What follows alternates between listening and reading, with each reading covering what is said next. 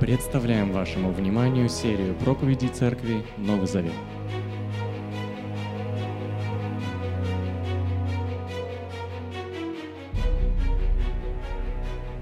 Тема моей проповеди сегодня «Когда Бог действует, возражения нет». Говорят, что счастье – это когда тебя понимают. Я очень люблю вот это высказывание, потому что оно на практике так и, так и, так и является правдой. Ты с полуслова понимаешь своего друга или подруга, я не знаю, там, друзей, близких, и у них на лице улыбка появляется. То есть ты на одной волне с этим человеком. Мне кажется, это удовольствие, в котором мы готовы купаться бесконечно. Снова и снова, погружаясь, прыгая в эту воду, вот в это, вот в это внимание, когда мы делим э, общие ценности. И в такие минуты а, люди вокруг нас кажутся такими замечательными. Все родственники, какие бы они ни были, все наши друзья, какие бы мы ни были, если они нас понимают, это самые прекрасные люди. Но мы быстро меняем свое мнение, если они вдруг с нами в чем-то не соглашаются. И мы становимся уже несчастными.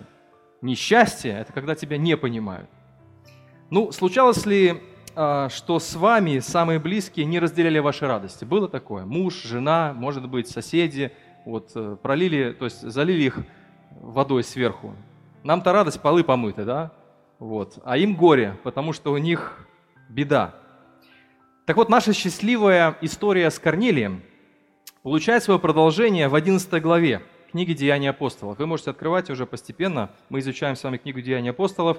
И небольшой отрывок мы с вами пропустим, потому что мы поменяли их по порядку. В следующий раз Валера будет говорить на текст до этого. Ну, это детали. Итак, что там происходит в Деянии 10 главе и в 11 главе? А, Корнелий и его семья обращаются к Иисусу Христу, помните? И они получают дар Святого Духа. Это удивительное событие, это, можно сказать, духовное ЧП.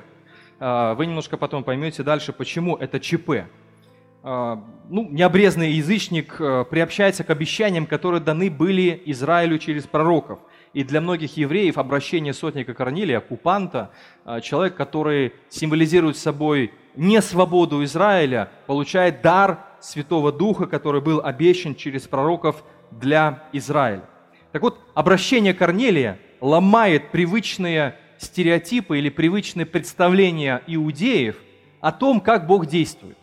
Они были уверены в том, что Бог действует только в рамках этнического Израиля. Они были уверены в том, что Бог действует только в рамках обетованной земли. Они были уверены в том, вот мы не понимаем, к сожалению. А вот нам нужно немножко вернуться назад, вообразить себя ортодоксальным евреем, которые уверены, что все обещания, все спасение, которое Бог обещал, оно дано только для нас. Ведь сам Иисус говорил, я пришел не иначе, как кому? Как Дому Израилеву. Мы видим и слышим это не один раз из уст самого Господа Иисуса Христа. И женщина-ханинянка, помните, приходила со своей а, больной девочкой и просила исцелить. И тут Иисус повел себя очень, для нашего понимания сегодня, нелогично, нехорошо отдавать хлеб псам. И это, это просто для нас история полна шоков. Так вот, я хочу сказать, чтобы мы, я хочу попросить, чтобы мы немножко представили себя на месте этих евреев, которые были уверены, что все эти обещания принадлежат им. Так вот, обращение Корнилия ломало привычные представления о том, как Бог действует и как Бог спасает. И по этому поводу возникает конфликт. Итак, 11 глава э, Деяния апостолов. Вы откроете вместе со мной. Мы будем с вами читать текст. Первого стиха. Апостолы и братья, жившие в Иудее, услышали о том, как язычники тоже приняли Божью весть. Когда Петр пришел в Иерусалим, братья из Иудеи стали его попрекать. Ты ходил к необрезанным и даже ел с ними. Петр стал ему рассказывать все по порядку с самого начала. Я был в городе Яфе, и во время молитвы у меня было видение. Это уже пятый раз мы слышим эту историю, или четвертый, да?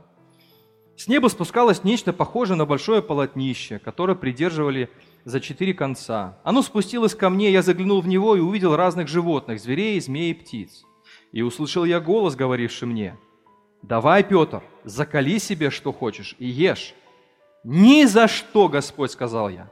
«Я в рот никогда не брал ничего поганого или нечистого». И во второй раз сказал голос неба, «Не тебе называть поганым то, что Бог объявил чистым». Так повторилось три раза, и потом это все снова поднялось на небо. И вот в ту же самую минуту стоят перед домом, где мы жили, три человека, Их послали ко мне из Кесарии. Дух сказал мне, чтобы я не сомневался и шел с ними. Я пошел, и со мной вот эти вот шестеро братьев.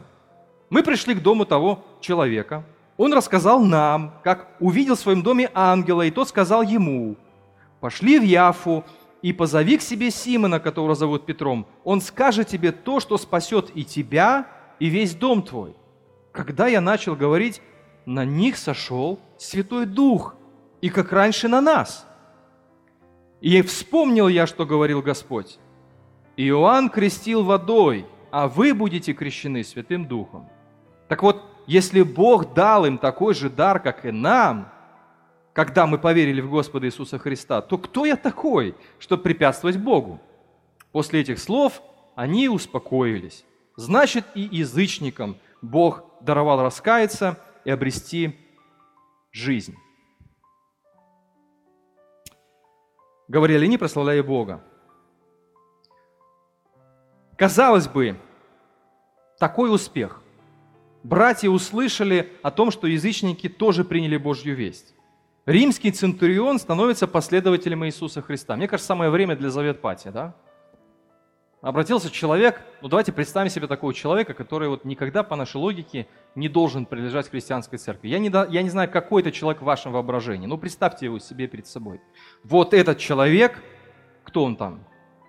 Может быть, какой-нибудь военный преступник, может быть, какой-нибудь э, человек другой религии, может быть, он буддист, буддист-буддистович, может быть, он э, человек, который был известен как ярый атеист или агностик, или противник религиозный. Ну, представьте себе, ну, он хороший, приличный, положительный человек. Но, тем не менее, мы думаем, вот такие люди, наверное, никогда к Богу не придут. Так вот, он приходит к Богу, и это огромный успех. Но не тут-то было. Вместо лаврового венца Петр получает порцию критики, в кости получает, есть такое выражение в народе. А, от кого? От своих же собратьев.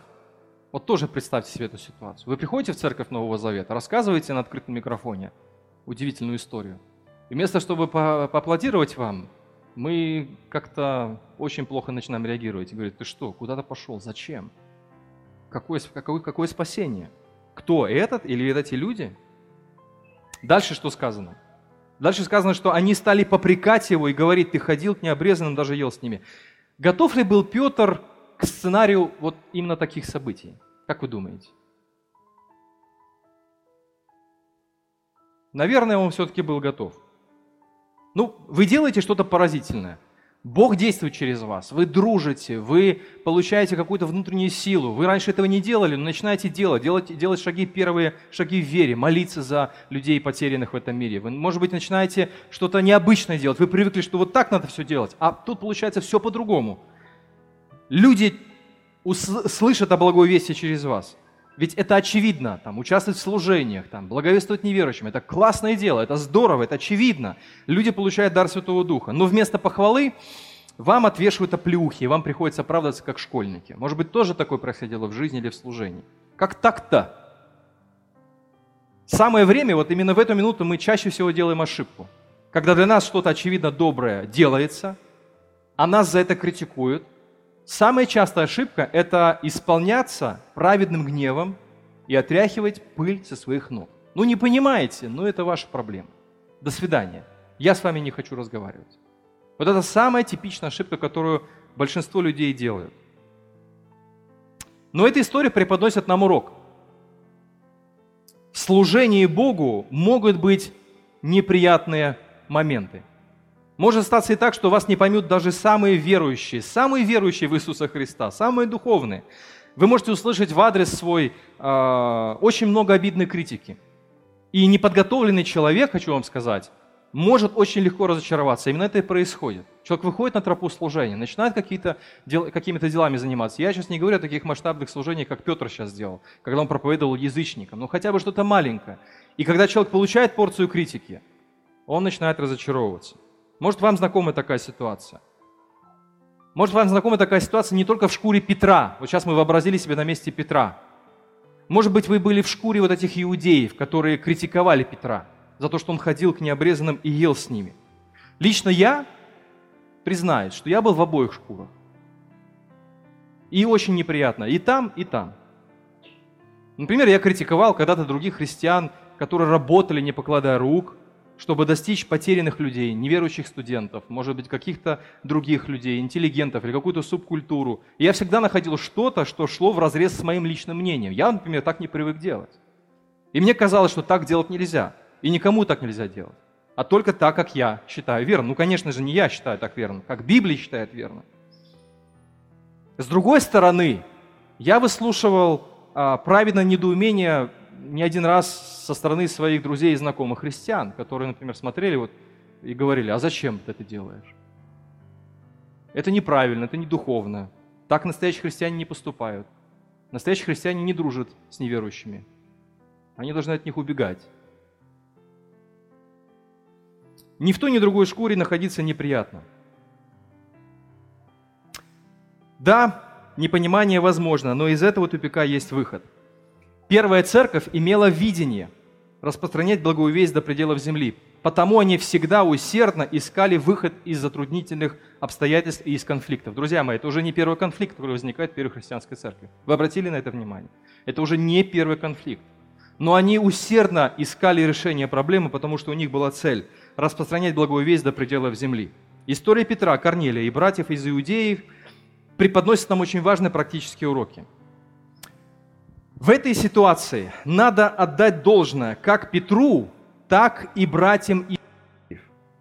Петр не стал давить их своим авторитетом, а братья из иудеев, которые критиковали Петра, терпеливо все-таки выслушали все аргументы Петра. И в этой конфликтной ситуации обе стороны, я считаю, повели себя достойно. Вы согласны?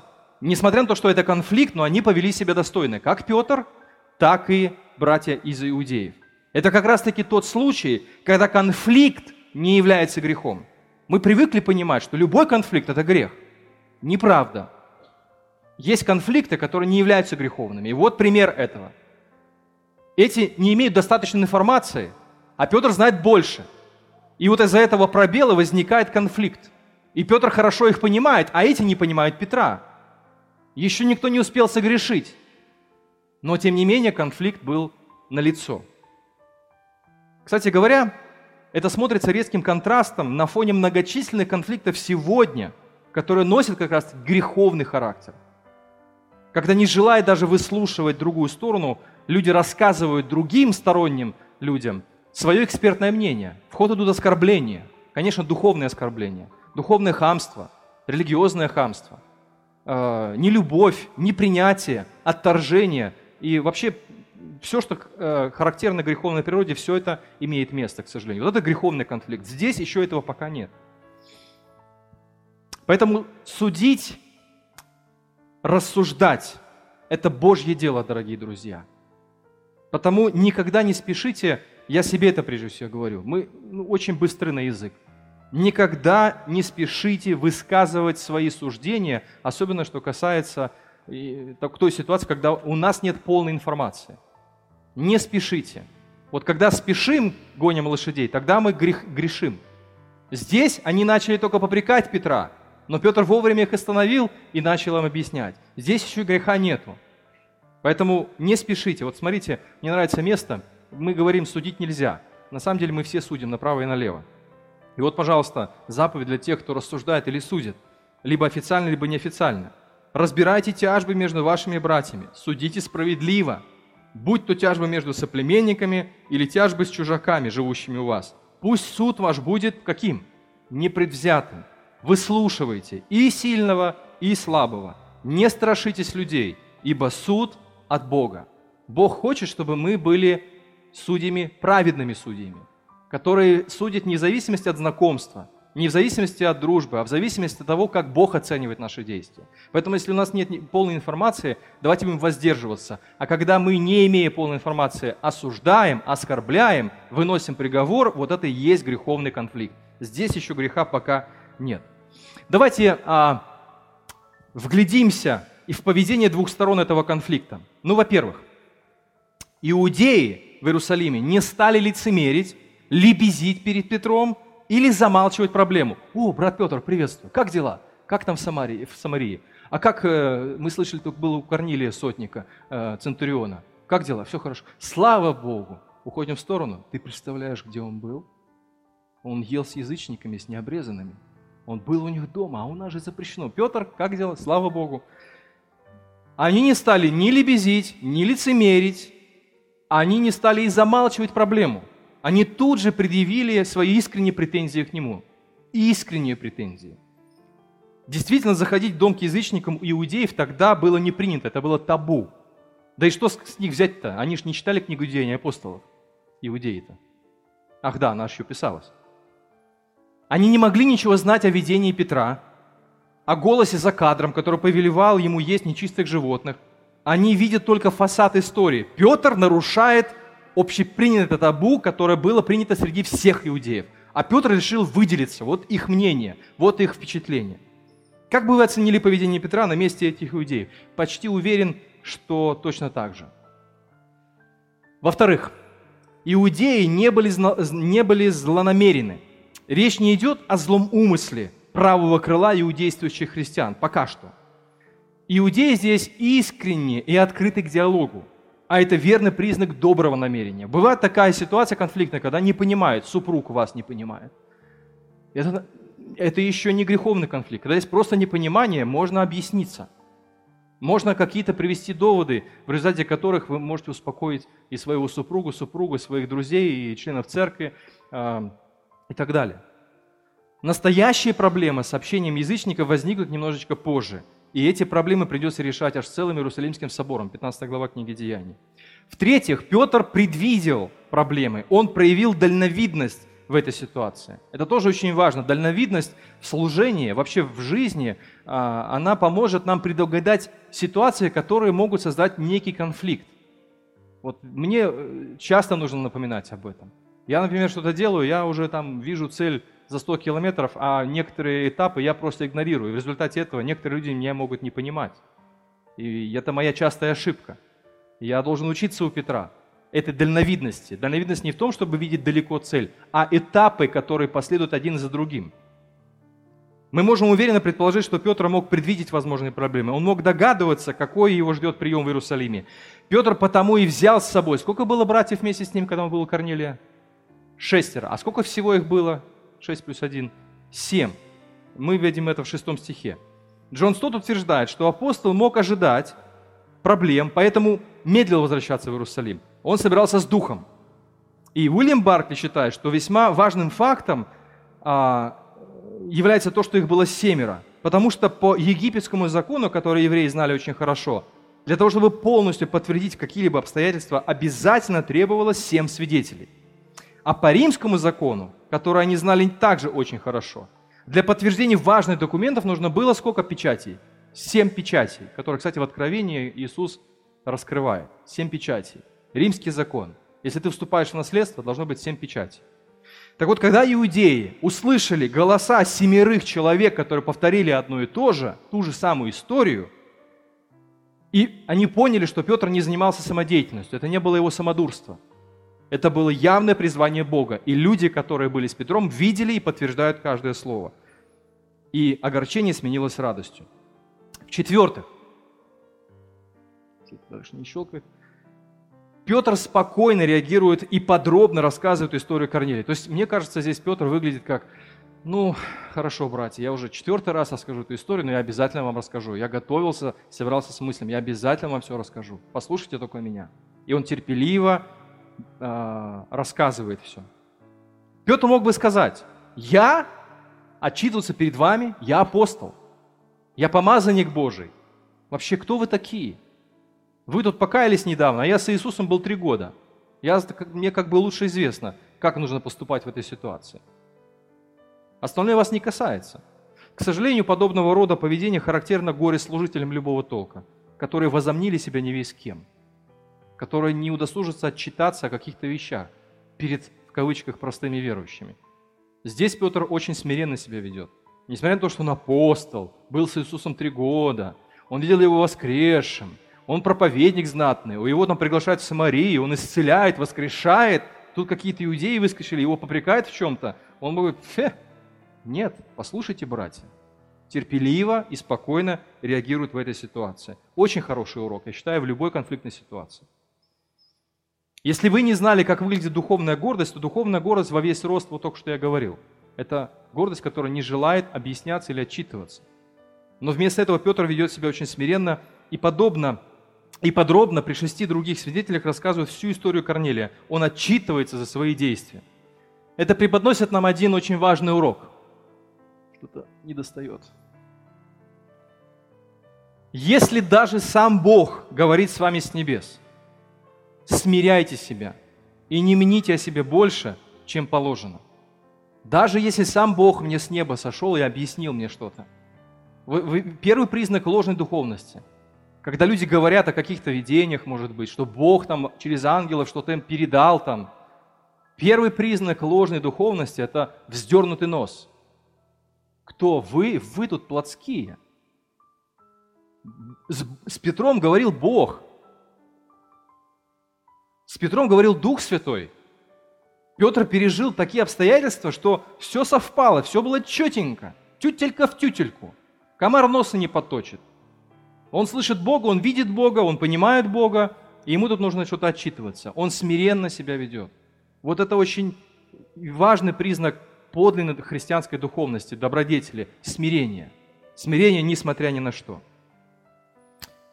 Исход конфликта. Конфликт был все-таки разрешен. Никто никого не довел до греха. Все успокоились, слава Богу. Сказано в тексте, 18 стих, что после этих слов они успокоились, значит и язычникам Бог дал раскаяться и обрести жизнь. Говорили они, прославляя Бог. Посмотрите, чем заканчивается. Во-первых, иудеи убедили, что избрание и спасение людей – это прерогатива Бога. Петр все обстоятельно объясняет, как Бог показал ему полотно с нечистыми животными, как Бог повелел ему принять факт обращения Корнелия, как Бог излил Святого Духа на необрезанных, и только после этого иудеи что сделали? Они успокоились, и реакция следующая – прославили Бога. Вот это верный признак а, разрешенного конфликта. Не тогда, когда, вы знаете, бывает, конфликт возникает, и греховный конфликт вспыхивает. И примеряешь этих вот э, школьников, они друг с другом, прости меня, ну ладно, и разошлись по углам. Это еще не разрешенный конфликт. Здесь полное разрешение конфликта.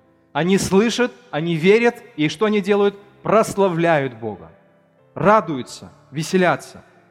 Они же не могли предугадать, что сделает Бог с Корнелием. Для них это была полная неожиданность. Бог так никогда не делал. Тем не менее, они увидели доказательства и искренне прославили Бога. Если вы прошли конфликт и можете славить Бога за Петра, можете славить Бога за других людей, то, скорее всего, вы пережили конфликт правильно.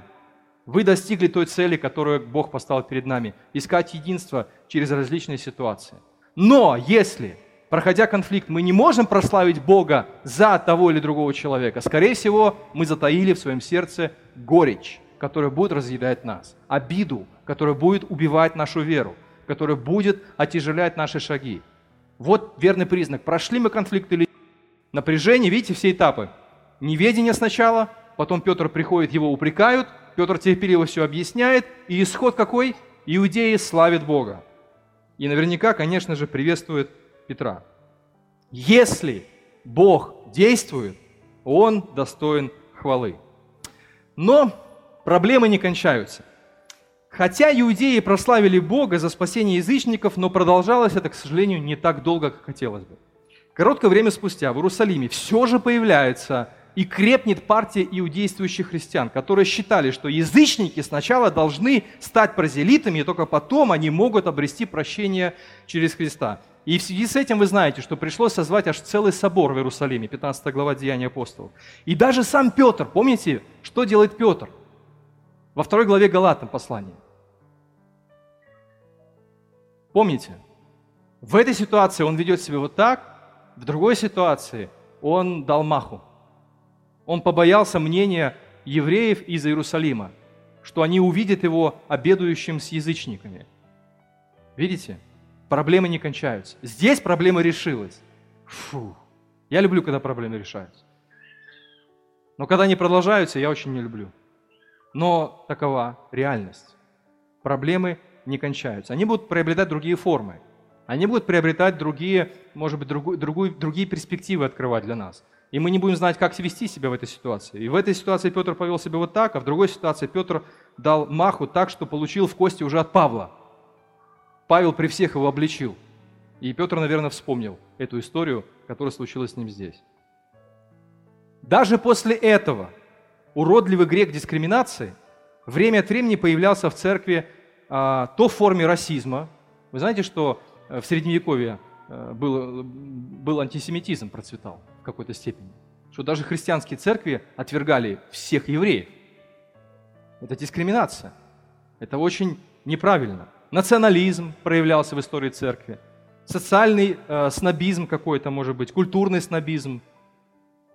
Белорусы над украинцами, может быть, подтрунивают, или украинцы над россиянами подтрунивают. Что сейчас творится, вы знаете, да, в социальных сетях, когда вот эти все новости перемусоливаются, и каким образом одни христиане отзываются о других христианах, казалось бы, разных национальностей, казалось бы, одни христиане, но разных национальностей. Дискриминация любого толка недопустима в христианской общине. И точка. Вот один из важных уроков этой истории. Джон Стот называет такую дискриминацию непристойностью – оскорбляющий человеческое достоинство, так и богохульством, оскорбляющим Бога, который принимает без дискриминации всех, кто покается и уверует. История Петра, Корнелия Иудеев говорит о невероятной силе людских предрассудков и предубеждений. Мы посмотрим себя в зеркале дома и посмотрим себя и скажем, ну, я вроде нормальный парень, принимаю всех, дружу со всеми, пытаюсь понять всех – но когда ты оценишь свои действия хотя бы за последний месяц, ты понимаешь, так, у тебя есть группа людей, с которыми я не дружу или не хочу дружить, а, с которым, а есть группа людей, с которыми я очень хочу дружить.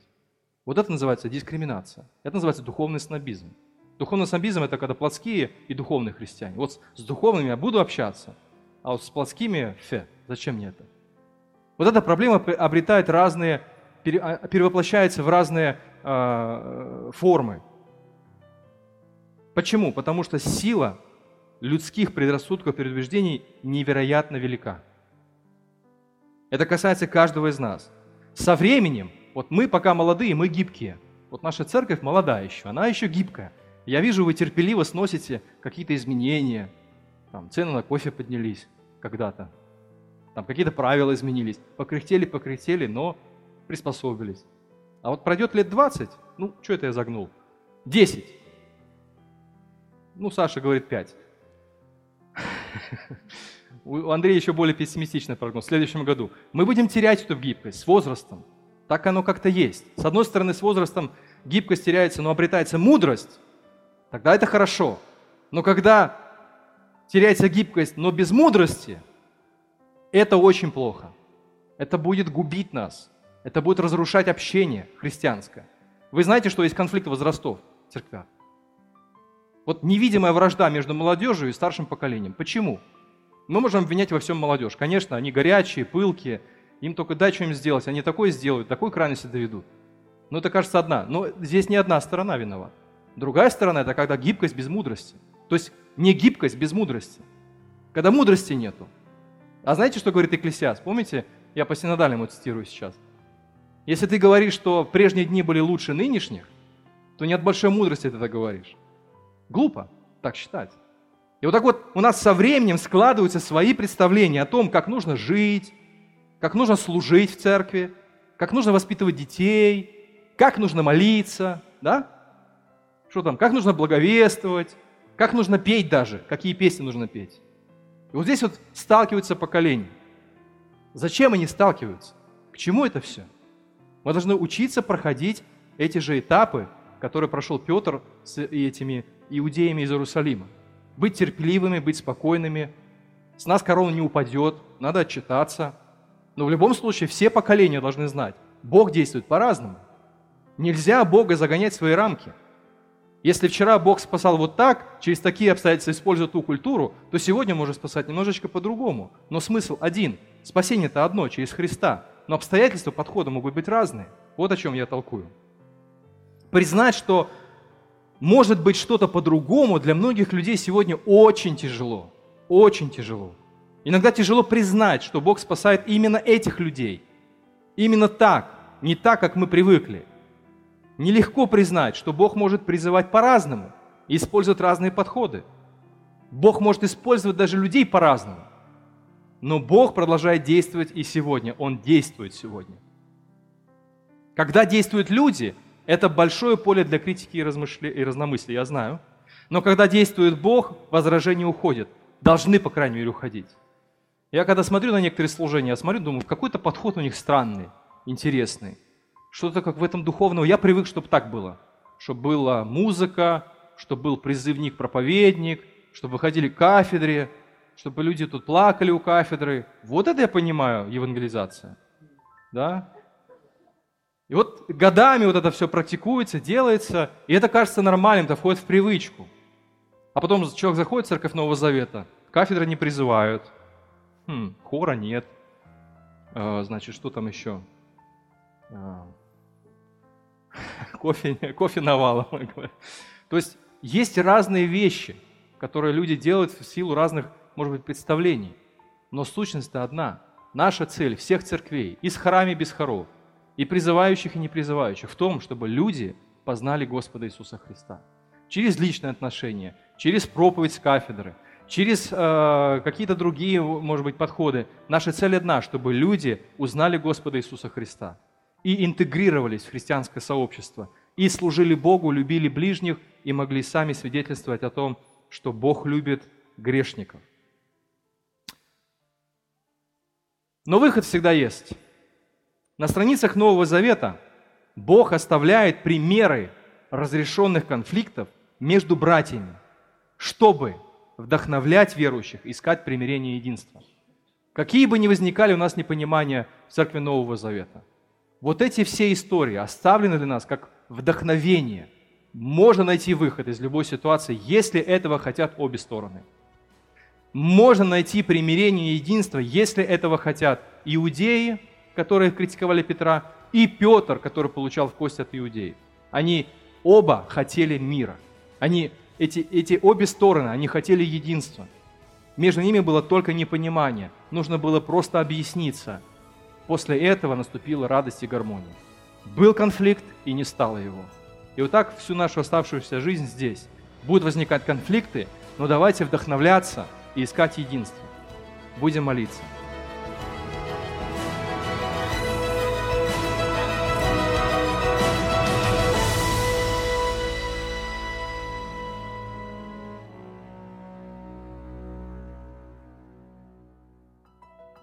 Записи этой и других серий подкастов доступны на нашем сайте завет.орг и в каталоге подкастов iTunes.